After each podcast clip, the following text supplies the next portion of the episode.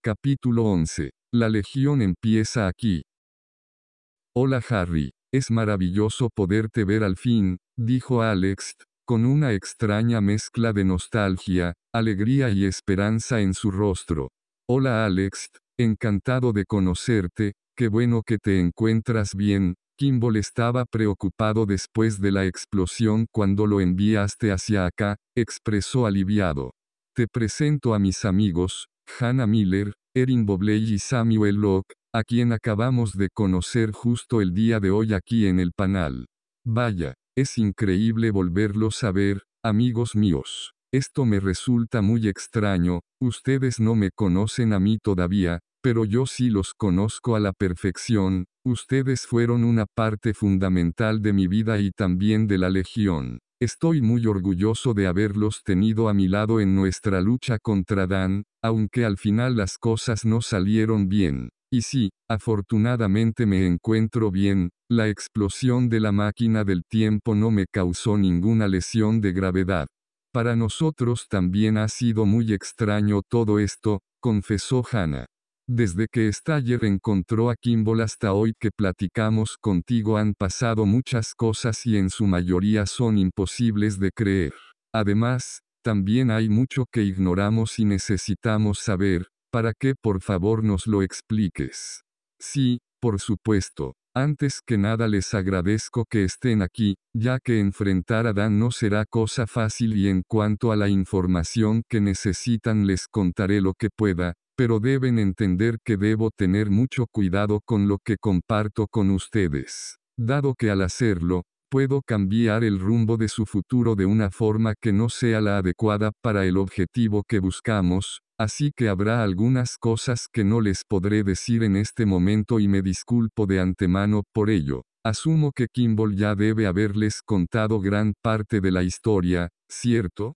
Así es, nos ha contado varias cosas y además Samuel y yo hemos visto el video tuyo guardado en los lentes, explicó Staller.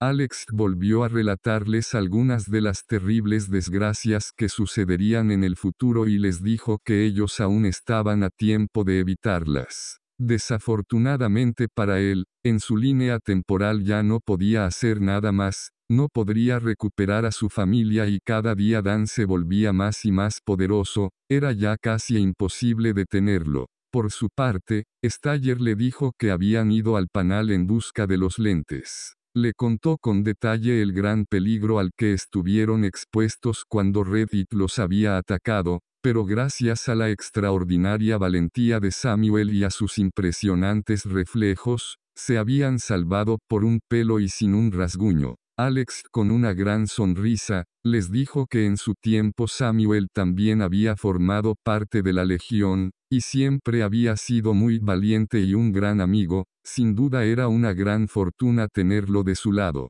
Staller observaba en Alex algo familiar, como si lo conociera de alguna parte, pero no lograba identificar de dónde. Lo que sí advertía cada vez más, era que Alex se veía muy diferente al escudo de armas y en especial al video que estaba en los lentes de Kimball. Ahora lucía derrotado y un poco melancólico, su peinado era diferente, tenía el cabello cortado al ras y no llevaba sus lentes oscuros, por lo que podía verle sus brillantes ojos de color café.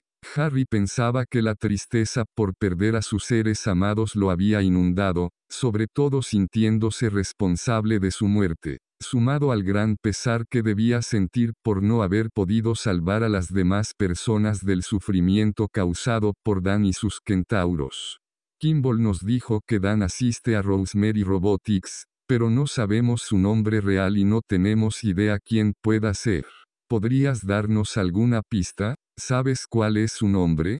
No Hannah, lo siento, efectivamente Dan asistió a la escuela en la que ustedes cursan actualmente, pero en el futuro borró todo registro anterior, casi no aparece en público y cuando lo hace, porta una máscara oscura muy extraña, así que nadie sabe cómo es en realidad.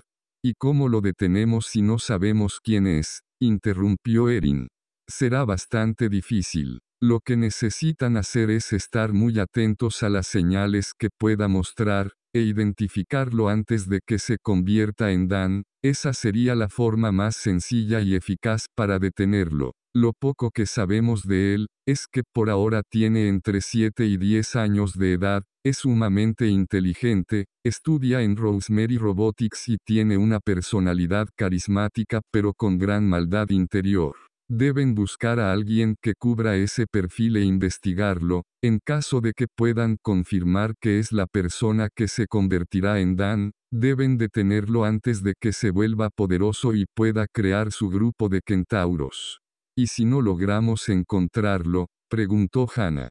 Por esa razón, además de tratar de encontrarlo, a la par debemos crear la legión con Staller al mando. Si no podemos evitar el surgimiento de Dan, al menos con la Legión tendrán una oportunidad para combatirlo. Espera, crear la Legión conmigo al mando, pero, ¿qué hay de ti? ¿Tú dónde estás en esta dimensión temporal? preguntó con cierto nerviosismo. Lo siento Harry, en tu tiempo yo todavía no estoy listo para saber lo que sucede, de hacerlo, la reacción sería muy negativa y contraproducente, por eso debemos hacerlo así. Cuando llegue el momento adecuado, mi otro yo se enterará de toda la verdad. Sin embargo, aquí y ahora, tú Harry eres la persona más adecuada para liderar la lucha contra Dan. Como ya te lo explicó Kimball hace unos días, tu forma de ser, además de tus otras cualidades intelectuales, te hacen el adversario ideal y el que más posibilidades tiene de salir con éxito de esta terrible situación que se les avecina. Está bien, respondió resignado después de un corto silencio. Como le dije a Kimball el otro día, quiero ayudar, y haré lo que pueda para evitar el sufrimiento de las personas. Solo espero que tu otro yo que vive en esta dimensión temporal pronto se pueda unir a la lucha para dirigirla. Entonces, Además de buscar a Dan en la escuela, ¿qué más podemos hacer para crear la legión? El primer punto que es muy importante, es tener un centro de operaciones. En el futuro nuestra base fue precisamente aquí en el Panal, gracias a las herramientas y artefactos que tiene este lugar, conseguimos crear varios dispositivos importantes, y el búnker nos sirvió para protegerlos. Creo que sería fantástico que aquí volviera a ser el hogar de la Legión, solo que no sé qué piense Samuel. ¿Estás de acuerdo? dijo Alex girando para verlo. Por supuesto que sí, Alex. Mis instalaciones están abiertas para ustedes y pueden disponer de ellas como lo deseen. También ya has dicho que yo formé parte de la Legión, ¿no es así? Sí, así es. Además uno de los miembros más importantes, respondió Alex con emoción y nostalgia al recordarlo. Muy bien, ¿qué más necesitamos? Dijo Staller con renovada alegría. Para lograr que la legión sea efectiva y poderosa, vamos a requerir de dos cosas. Primero, necesitamos de personas en quienes podamos confiar plenamente y que deseen unirse a la lucha contra Dan, y segundo, necesitamos dinero. La primera me queda clara, es obvio que requerimos personas para combatir un ejército de centauros, dijo Hannah, pero la segunda no. ¿Para qué necesitaríamos dinero? Verás Hannah, el dinero nos ofrece poder para muchas cosas, como por ejemplo para tener equipos e infraestructura adecuada. En mi tiempo, cometimos el error de no buscar y obtener poder económico para la legión, Pensamos de forma ingenua e idealista que bastaría con reunir a un grupo de personas para luchar, pero la realidad es completamente diferente. Si requieres computadoras, máquinas, robots, drones, piezas, etc., necesitas obtenerlas de algún lugar y para ello requieres dinero, si cuentas con el capital suficiente eso no será ningún obstáculo. Por ejemplo, cuando entras a una batalla uno a uno contra un hacker, tener la mejor computadora puede darte una ventaja inigualable. Por muy hábil que seas, si peleas con un ordenador viejo que se congela cada 10 segundos, será muy difícil ganar. Sé que tal vez esto no suena como ustedes quisieran, pero es la realidad en la que el mundo se mueve. Dan y los centauros usarán la tecnología más avanzada que esté disponible y eso cuesta una fortuna. Por eso uno de los primeros pasos de Dan fue hackear los bancos para robarles el dinero. Él sabía que sin capital no podría realizar sus planes.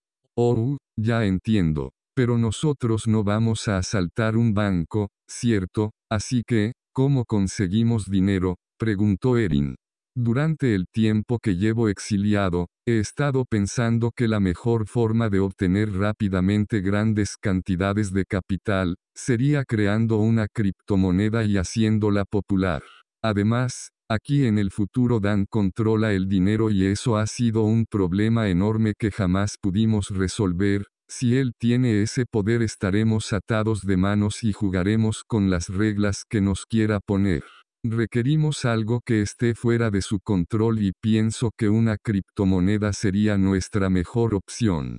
Las criptomonedas ya existen aquí y ahora, solo que no son bien vistas porque se les ha asociado con el mercado negro, con criminales, evasores de impuestos y otras cosas muy malas, intervino Samuel.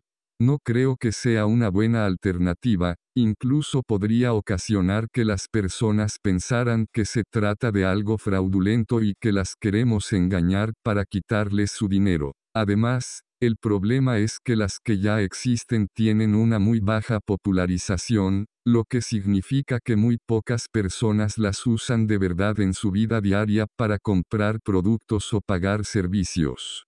Puede ser que tengas razón amigo mío, respondió Alex, pero como les dije, aquí en el futuro cometimos el error de no darle importancia al dinero y nos hizo las cosas mucho más difíciles, así que necesitan encontrar alguna solución. Sin embargo, por ahora creo que será suficiente que ustedes sepan que lo necesitarán y que será importante para la Legión, Podemos retomar el tema posteriormente, mientras vamos avanzando con lo demás. A ver si después coinciden conmigo o bien se les ocurre alguna otra idea que sea viable.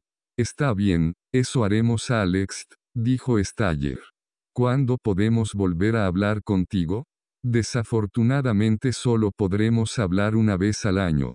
¿Por qué? preguntó Erin haciendo un gesto de desconcierto porque la tecnología que nos permite hablar estando en dos realidades temporales diferentes funciona atendiendo a la posición de la órbita terrestre. Solo durante un par de días al año el planeta se encuentra correctamente situado, y eso nos da la posibilidad de obtener y coincidir de forma correcta la posición espacial y temporal de ustedes y la mía para que ambos hablemos con nuestros yo actuales y no con otras versiones de años atrás o años adelante. Esa es nuestra limitación y no hay nada que podamos hacer al respecto. Por eso deben trabajar arduamente en avanzar con lo que hemos platicado. Dentro de un año retomaremos esta charla y determinaremos nuevas directrices en caso de que sea necesario. Por favor, durante este lapso de tiempo deben estar alertas y ser muy precavidos, no quiero que nada malo les pase.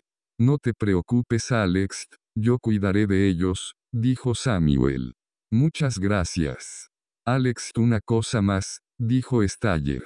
Te agradezco los esfuerzos que has hecho para ponernos sobre aviso del terrible futuro que se nos aproxima, Ten por seguro que nosotros vamos a prepararnos y a luchar con todas nuestras fuerzas. Pero Alex, tú también debes pelear contra Dan en tu tiempo y en tu realidad. Yo sé que has pasado momentos muy difíciles que no puedo ni siquiera imaginar, pero debes sobreponerte a ellos y regresar a la batalla. No Harry, yo perdí esa oportunidad hace mucho tiempo. Te equivocas Alex. No se trata de una oportunidad, sino de una obligación. En la vida muy pocas personas tienen la posibilidad de cambiar el mundo, y tú eres una de ellas. Tienes una responsabilidad y la debes cumplir. No debes hacerlo por ti o por tu familia, sino por las demás personas que siguen sufriendo a manos del tirano y de sus centauros. Todos somos responsables de sobreponernos a la vida que nos ha tocado, aun cuando no la hayamos elegido, y debemos hacer lo que esté en nuestras manos para mejorarla. En silencio Alex se quedó mirando a Staller a los ojos, sin duda tenía razón, pero no sabía si llegaría a reunir fuerzas para luchar otra vez, Pensó que tal vez un primer paso sería volver a buscar a sus amigos. Seguramente se sentirían muy contentos al saber que platicó con sus versiones jóvenes de hace 18 años, y que se estaban organizando para combatir a Dan en otra realidad. Terminó la llamada con Alex, no sin antes comprometerse para hablar dentro de un año. Era hora de que volvieran a casa, ya había transcurrido mucho tiempo desde que salieron de la parada del autobús para ir al panal. Para su buena suerte Samuel les había ofrecido llevarlos de regreso, por lo que salieron del búnker y se dirigieron a un amplio estacionamiento, vieron un nuevo jeep color gris que a Staller le pareció genial. Lo abordaron acomodándose en los asientos y emprendieron el camino de regreso. Staller con la ventanilla abajo y el aire sobre su rostro, se distrajo un momento de todo lo sucedido, y solo pensaba que algún día se compraría un vehículo igual para él.